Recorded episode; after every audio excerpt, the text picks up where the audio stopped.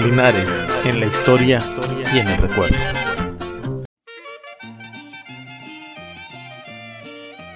Temporada 1, episodio 21. Barbadillo en acción. En el anterior episodio vimos cómo la Junta de Guerra y Hacienda del 22 de agosto de 1714 todavía no había aprobado la fundación de la Villa San Felipe de Linares. ¿Por qué? Pues por sospechas de que ese asunto estaba medio turbio y era medio ilegal. Y además había recibido denuncias y quejas de todas partes. Todos en el nuevo reino de León estaban peleados por ese tema. Especialmente el pueblo originario de los gualagüises, que eran los que vivían en San Cristóbal. Así que en vez de buscar arreglarlo todo desde el escritorio allá en la Ciudad de México, pues mejor deciden enviar a alguien con autoridad y toga que fue el licenciado Francisco de Barbadillo y Vitoria, quien antes de salir para acá se puso a estudiar el expediente y llegó a la conclusión, y así se lo dijo al virrey, el duque de Linares, que la bronca eran los hacendados, terratenientes e incluso el mismo gobernador. Así que se aventó un viajecito de dos meses y medio junto con sus ayudantes, asistentes, achichincles, sirvientes, soldados, todo un montón de gente. Llegó a Monterrey el Día de los Inocentes de 1714, el 28 de diciembre. Y llegando y llegando, apenas se bajó del caballo y sin limpiarse el polvo, mandó traer a todo el cabildo. Y en cuanto llegaron todos azorados, les leyó la cartilla había venido para quitarle las famosas congregas, que no eran más que una forma de esclavizar a los nativos con el pretexto de cristianizarlos. Se los iba a quitar, les iba a dar a los indígenas tierras y pueblos donde vivieran tranquilos, que esa era la única manera para que todos vivieran en paz. Y ahí mismo, en caliente, les preguntó si había lugares con buena tierra y agua donde poner los pueblos. Obviamente todos pegaron el grito y dijeron que no, que todas las tierras tenían dueño, que tenía que buscar en otro lado. A lo que Barbadillo, como si lo que oyó hubiera sido el ruido de una mosca, les dijo, no les estoy preguntando si las tierras tienen dueño o no, sino que dónde están los lugares competentes para poner los pueblos de indios. Y si acaso alguno tuviera dueño, pues le expropiamos y ya. ¿Cuál es el problema? No, pues ya se imaginarán el soponcio, telele y chiripiorca que les dio ahí mismo. Pero es que eh, el gobernador dijo que, o si el gobernador se opone, pues lo quitamos y ponemos otro. Y si una mosca se opone, a la mosca le doy garrote. No, pues peor que peor. Pues saliendo, todos los hacendados, terratenientes, encomenderos, se organizaron y a la siguiente junta no fue nadie. Le hicieron el vacío barbadillo. Pero pues para darle la caladita mandaron a Manuel Ángel Robles, que era del Valle del Pilón, ahora Montemorelos.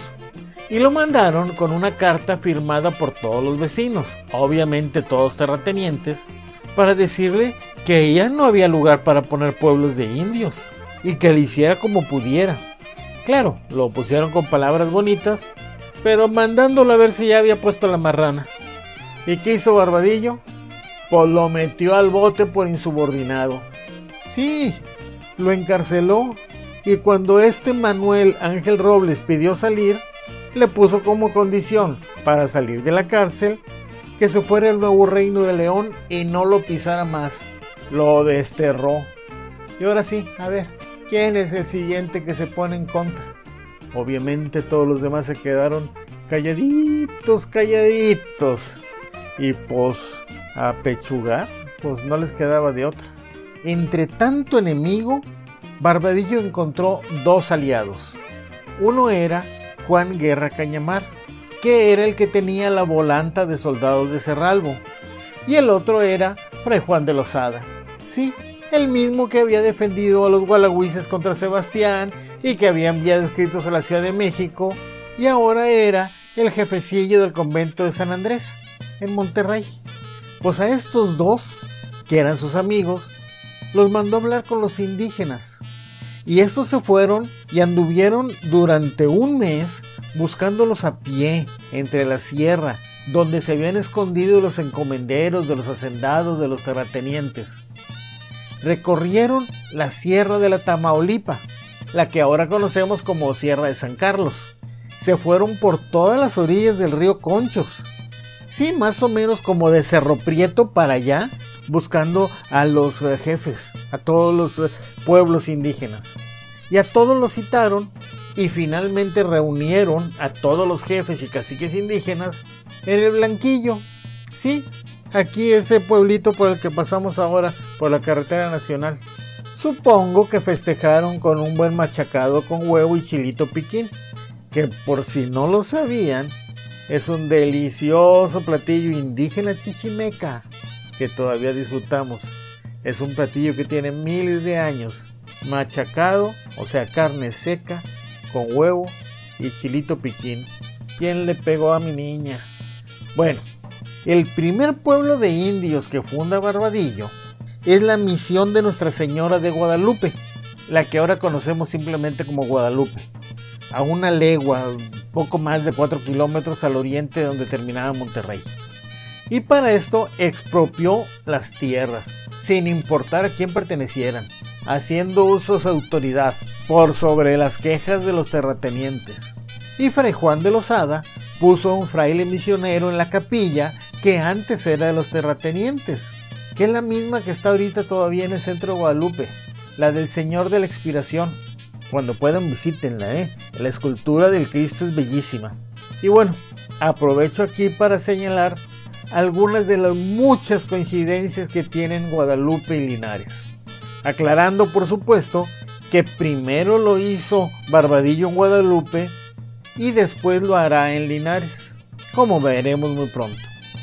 El encargado de hacer el trazo fue el alférez Gaspar Treviño, que era el que sabía lo de la topografía, mediciones, cálculos. Lo primero primero que hizo fue escoger el lugar y escogió un lugar entre dos ríos. En el caso de Guadalupe, entre el río Santa Catarina y el río La Silla, y en el caso de Linares, entre el Camacho y el Pablillo. O séase, que si alguien se quiere hacer el interesante y muy culto y les quiere vender que Linares es la Mesopotamia de Nuevo León, pues más díganle. ¿Y qué hacemos con Guadalupe? Está trazado exactamente igual a Linares y también está entre dos ríos. Lo siguiente que hizo el alférez Treviño fue asegurar el agua y trazó la acequia que iba por la calle principal. Sí, por la calle Guadalupe. Los que conocen Guadalupe la reconocerán porque es la que pasa a un lado de la plaza. Por ahí trazó la acequia. Igual que en Linares, por la ahora llamada calle Hidalgo y que también pasa por un lado de la plaza. Las dos acequias están ahora aterradas, es decir, cerradas con tierra y tienen pavimento encima. La de Guadalupe y la de la calle Hidalgo en Linares, que se llamaba Acequia de la Madre de Dios. Bueno, luego la gente le achicó el nombre y nada más decía Acequia Madre, pero el nombre completo era Acequia de la Madre de Dios. Luego, el alférez Treviño trazó las manzanas como cuadrados perfectos y calles rectas tanto en Guadalupe como en Linares. Ahora ya las manzanas no miden todo lo mismo porque pues con el paso de los años pues la gente se iba comiendo pedacitos de banquete y tratábanse la casa un poquito más para allá irse comiendo terrenito. Pero originalmente todas las manzanas eran iguales y cuadradas, perfectas. Allá y aquí. Así que el trazo urbano perfecto, calles rectas, manzanas cuadradas, acequias paralelas distribuidas cada tanto, dejando en el centro de la urbe la plaza y la iglesia, pues hay dos, Guadalupe y Linares. Al ser Guadalupe un pueblo de indios, le dio, como decían las leyes y lo que peleaban los brahuices, las tierras a los cuatro vientos para que los habitantes las cultivaran. Así Barbadillo dio a entrever lo que después haría en San Cristóbal precisamente con los gualagüises. Como se puede ver, desde el primer acto, que fue la fundación de Guadalupe, Barbadillo fue dando luces de lo que haría después con el caso Linares Gualagüises. A la población de Guadalupe llegaron indígenas de todas las tierras que habían visitado Fray Juan de Lozada y Juan Guerra Cañamar, que es donde hoy el Linares. Llegaron borrados, rayados, cadimas, canambres, en fin, todos aquellos que andaban buscando quien nos protegiera de los malos tratos de Sebastián. Bueno, Sebastián y sus cuñados y sus sobrinos. Yo creo que los únicos que no llegaron fueron los come pescados. Deben haber apestado horrible los mugres cosas esas que traen en la cabeza y nadie los quiso.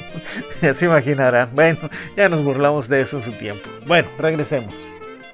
Enseguida, habiendo terminado la chamba en Guadalupe, Barbadillo mandó a su escribano, Manuel de Torres, para que revisara directamente de primera mano cómo estaba lo de Linares y San Cristóbal, el pleito luego a la Huice, Sebastián y compañía. Y Torres reportó que solo había tres cuadras de distancia entre la iglesia de San Cristóbal y los terrenos que peleaba la pretendida villa. Y que además el pleito también era por el agua, porque el río de San Cristóbal sí traía agua, pero muy poca y que no alcanzaba para todos. Y viendo esto, Barbadillo mandó, sin decirle a nadie de los de aquí, una carta al virrey pidiendo autorización para mover la villa a un lugar donde se pudiera fundar sin problemas. El virrey duque de Linares, ni corto ni perezoso, le dio autorización luego, para abril de ese año de 1715 tenía autorización. Pero como sabía cómo se las gastaban Sebastián y su pandilla y que eran un hueso duro de roer, Primero se fue a la zona del Pilón, hoy Montemorelos, y allí expropió tierras que eran del sobrino de doña Anastasia y Sebastián, Juan de León. Y a las orillas del río Pilón fundó primero, el 15 de mayo, la misión de Nuestra Señora de la Purísima Concepción, que hoy conocemos como Pueblo Escobedo, en Montemorelos. Y también ese lo estableció como un pueblo de indios, con su respectivo fraile misionero puesto por Fray Juan de Lozada y les dio tierras para cultivar y les llamó pues tierras de labor. De hecho, todavía se llaman así, tierras de labor. Cuando pasen por ahí en la carretera nacional, vean el letrero, para allá está tierras de labor. Barbadillo escribió al virrey pidiendo además que enviara tlaxcaltecas para que para que estos, que eran aliados de los españoles desde la conquista de Tenochtitlan, para que enseñaran a los indígenas que ya estaban en las recientes fundaciones y les dijeran cómo se vivían los poblados y los enseñaran a cultivar las tierras. Mientras tanto, los encomenderos, hacendados, terratenientes mandaron una carta enojadísimos al virrey porque Barbadillo los estaba dejando sin tierras, se iban a morir de hambre. Sí, literal. Decían que iban a pasar hambres por culpa de Barbadillo. Pero, como el virrey ya había sido alertado de cómo eran y de todas las mentiras que decían, y que siguen repitiendo algunos historiadores de la historia oficial ahorita, por cierto, y pues agarró su escrito y los mandó por un real y soberano tubo al lugar que se llama igual al rancho del actual presidente, allá en Palenque, o mal de Jecitos, allá por la... Bueno, ya saben dónde. Habiendo terminado lo fácil, si acaso era fácil, Barbadillo llega a presentarse ante Sebastián y su cabildo el 18 de julio de 1715. Ahora sí iba a empezar lo bueno. Resumiendo, desde el primer día que llegó a Monterrey, Francisco de Barbadillo y Vitoria empezó a poner orden, haciendo uso de autoridad. Metió a la cárcel y desterró a quien intentó insubordinarse, expropió tierras y fundó pueblos de indios en Guadalupe y Concepción, ahora pueblo Escobedo en Montemorelos. Ante el enojo de encomenderos, hacendados y terratenientes, pero con la felicidad de los indígenas nativos de esta región. Y así sentó precedentes de cómo iba a trazar los pueblos y cómo iba a darle sus tierras. Y además le arrimó la lumbre a la familia de Sebastián y le expropió tierras en el pilón.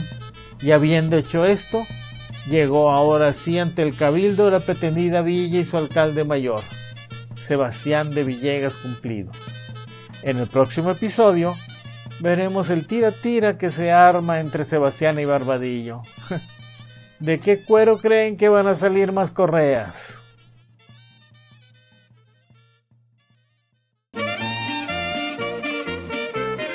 Agradecemos nos hayan acompañado en esta emisión. José Alberto Rodríguez Ramírez, Huelito Beto, los espera en el próximo programa de Linares, en la historia y en el recuerdo.